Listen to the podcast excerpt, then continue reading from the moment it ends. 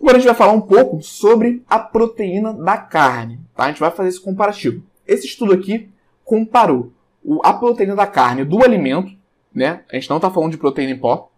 Ele comparou a proteína da carne com a proteína do leite. O leite também, o alimento, não o whey protein. E olha só que interessante que a gente observa aqui. É, nas primeiras duas horas, a gente teve um aumento na síntese proteica maior no leite mais uma vez confirmando aquilo que a gente já viu, por conta do whey protein. Só que de 2 a 5 horas depois do consumo da, da proteína, é, os dois se manteve constante, né?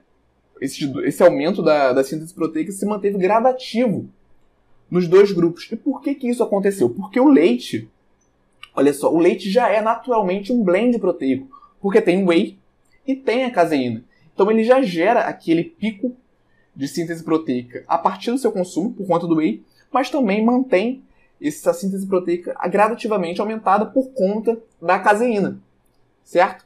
Então, quando a gente analisa isso no gráfico, a gente vê isso, que teve um aumento na síntese proteica no momento inicial, mas isso se manteve gradativo.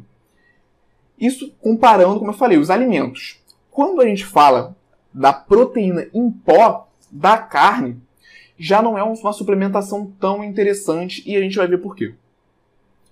Esse desenho daqui desse estudo foi muito parecido com o estudo que nós vimos anteriormente e foram divididos dois grupos que receberam durante oito semanas ou a suplementação com whey protein ou com a proteína isolada da carne.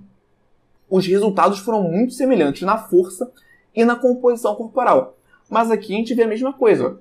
Teve que ser realizado um ajuste na quantidade da proteína da carne para atingir aquelas 3 gramas de leucina, que são interessantes para o ganho de massa muscular.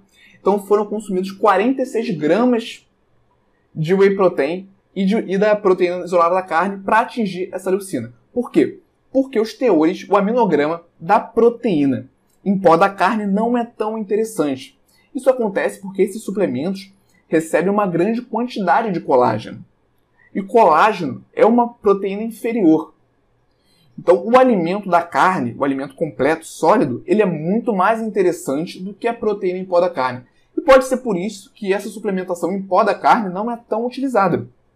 Certo? Se você está pensando em usar esse suplemento, o suplemento de carne, da, da proteína isolada da carne, com o seu paciente, você tem que observar, observar algumas coisas. Por exemplo, a lista de ingredientes. Você tem que avaliar se esse suplemento não tem muito colágeno. Certo? Além disso, o teor de leucina no aminograma.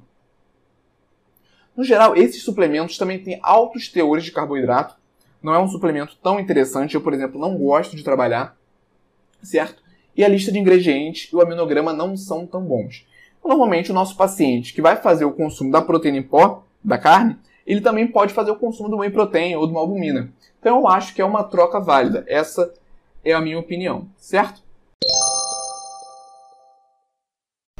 E aí, Nutri, gostou desse corte? Então não deixe de se cadastrar para receber as nossas aulas completas e gratuitas no YouTube. O link está na descrição desse episódio. Nos vemos lá e até a próxima!